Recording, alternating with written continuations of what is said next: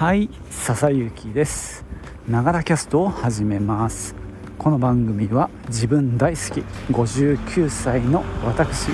笹雪の声のブログ声の日記です。通勤途中に歩きながら収録してますので息がハーハーと上がったり周りの雑音騒音風切り音などが入ったりしますが何卒ご容赦ください。ってわけでおお はい今ユニッククレーンって、まあ、トラックの後ろにクレーンついてるやつが仕事してますね。屋根乗せるのかな？そうだね。屋根にシートが張ってあるんで多分この上に何か屋根材を乗せていくのかなって感じですけども、えー、昨日ね、えー、久々に休みで。というのもまあちょっとクリスマス前でねちょっとお店も混んでるっていうことで、えー、臨時営業もしたりして、えー、7連勤久しぶりにしてで昨日ね1日お休みしましてまた仕事なんですけどね1日休んだだけだと疲れは取れないですね。やはり年だなと思いますが。そう今日はなんかだらっと話そうと思うんですけどね。昨日やったことに関係してます。じゃあ行ってみよう。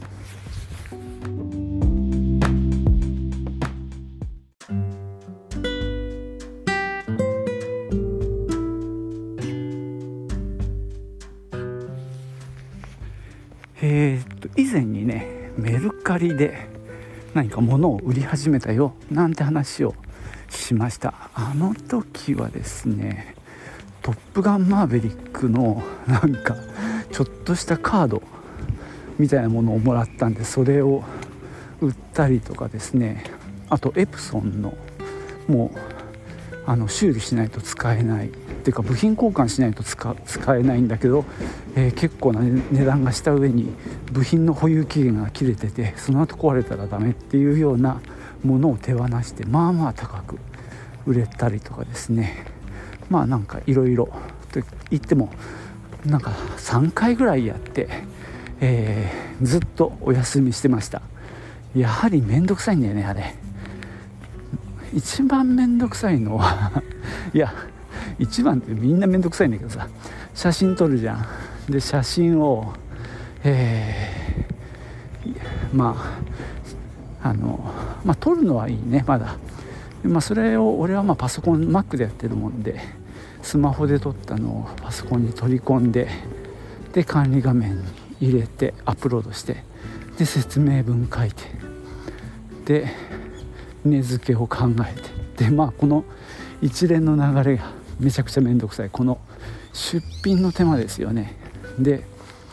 結局のところ出品するにはあの出品するっていうか値付けするには送料を決めとかなきゃいけないんだよね。送料が決まってないのに値付けしちゃうとまあ話が逆になっちゃうんで一応これはいくらで送れそうだっていうところまであの目鼻をつけなきゃいけないんでそこの面倒くささ。で実際にまあ売れるまでは、まあ、ほっときゃいいんだけどまあ売れた後実際に梱包して出荷する。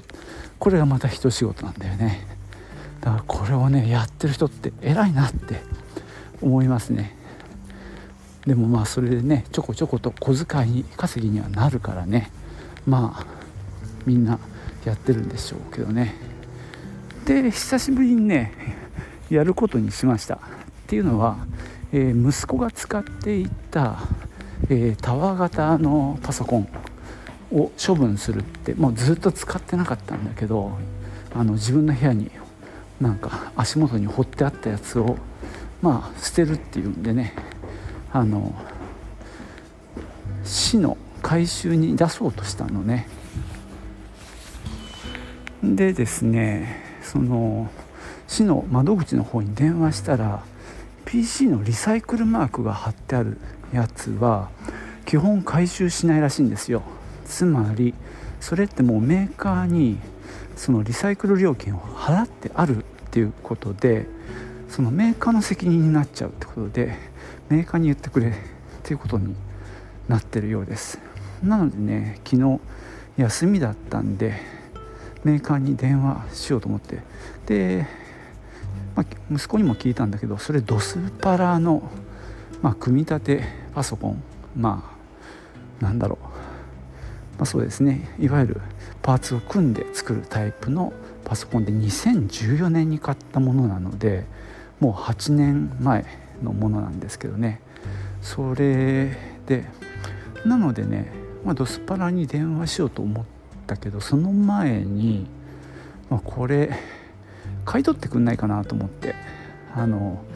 近くにドスパラないかなと思って、まあ、ちょっと遠いんだけどそこのお店に電話したら「あ買い取りしますよ」ってことなんですね。でその公式サイトで買い取りのページがあるんでそこで大体の値段が分かるっていうんですよ。なのでまああの幸いそのキッティングした時というかその買った時のリストもあるんでメモリがね例えば8ギガが2枚入ってたりとかですねあと g フォースの何番だっけかな？760だったかな？そういうまあグラフィックボードなんでしょうかね。そんなものも入ってるんでその辺を入れてったら6000円だったのね見積もりが。でハードディスクはね、まあ、息子が抜いちゃったんですよ、まあ、データが入ってたんでちょっと怖いということで。まあでもハードディスクなしでもあのちょっと値段は下がるけど買い取りますよっていうことだったんでまあじゃあ6000円だったらねあの悪くないななんて思って。でいざとなればちょっと遠いけど車で持ってってもいいかななんてね思ったんですけども、まあ、なんせ年の瀬で忙しいのでちょっとそこまでねやれないんですけどもじゃあメルカリでどうだって言って見てたらあのジャンク品扱いのものが7,000円台で出てましてでもうちょっと見てると同様に同じほぼ同じ型ですねメモリーとその G フォースが入ったジャンク品っていうことでそれはね1万円ぐらいだったんですよ。じゃあちょっとメルカリで売ってみようかなと思ってですねただでかいんだよね。あの縦横あの奥行き全部測るとさほぼ120センチぐらいあんのね。だからまあ梱包めんどくさいなと思いながらもまあそれでねメルカリ便楽々メルカリ便で出してこのサイズと重さがね1 2 5キロだったかな。120っていうサイズにななるのかな。120もしくは150かな。えっととにかくまあ1200円ぐらいの送料で送れるっていうことが分かったんで一応ねそれをやろうと思ってまあそのパコーンと開けて中もちょっと掃除機かけたりして写真も撮ってまあこれから出品作業ですけどね。まずはそれです。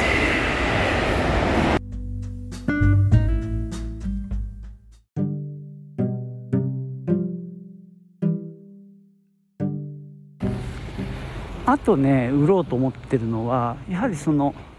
えー、子供の使っていた CD プレーヤーですね。これ音響なんですけども。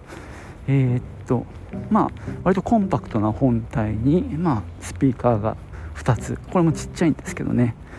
で CD がかかって、まあ、あとラジオ。あとなんだっけ。あと本当はねあの iPhone 昔のだよね。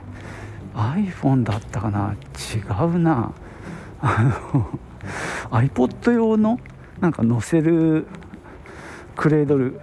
が確かついててそこに載せてでプレイヤーとして使って再生できるみたいなやつだったかな。あと SD カードも刺さったかな。まあなんせねそれも8年ぐらい前同時期かなと思うんですがまあ仕様としてはかなり古いんですがまあ CD を聴くプレイヤーとしてはまだ健在なのでねこれも一度売ろうかなと思ったんですが試しに音が出るかと思って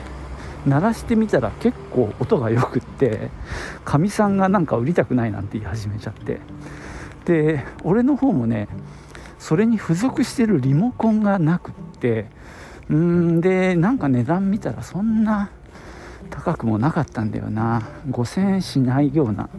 取引だったんで、まあ、リモコンもないから余計安いな。あとそのクレードルとかいろいろないものが多くて。と思ってたんですけどもまあそうやって試し聞きした後、えー、特に活用もしなかったんでやっぱり、まあ、なくてもいいかって、まあ、これはかみさんの判断。で俺の方はそのリモコンが出てきたんですよ。おやったリモコン出てきたなと。思ってこれもちょっと売る方向で今昨日写真を撮りました。こっちはねサイズがちっちゃくってたまたま今うちにある段ボールにちょうどぴったり入るもんでこれは売りたいなと思っております。まあいくらになるかいくらの値付けをするかっていうのはねちょっとこれから悩もうかなと思ってます。さらにえー、っとねうちでずっと使っているバッファローの w i f i ルーターがあるんですね。これ1回話したかな、まあ、この間あの光のあの契約をソフトバンクから、えーと、au に変えた関係で ONU が変わったんですよ。でその時にねあの工事した人がちょっと配線がいまいちだったらしくて1回トラブってでその時に最初 w i f i ルーターのせいかと思っていろいろ設定を見たりしてでその時にね息子が1個遊んでるルーターがあるからこれ使ってみてなんて言って付け替えたりもしたんだよね。まあ結局改善せずに原因は w i f i ルーターじゃなくて ONU だったんだけどさ。ただその時にねあのまた直しに工事の業者さんが入ったりしていろいろやってる時にこの w i f i ルーターはそのセキュリティが古いとかですねそういうことを その方が言って変えた方がいいよなんて言われたもんですからまあどうせ1個余ってるんでまあ変えようかなと思ってて昨日ねその作業をしましたんでその古いやつが1個余ってるんだよね。でネットで見たらうんとねよくて2000円。1000円から2000円ぐらいで取引されてるんですよ。でまあ捨てるよりは売った方がいいかなと思ってこれもね今売ろうと思ってます。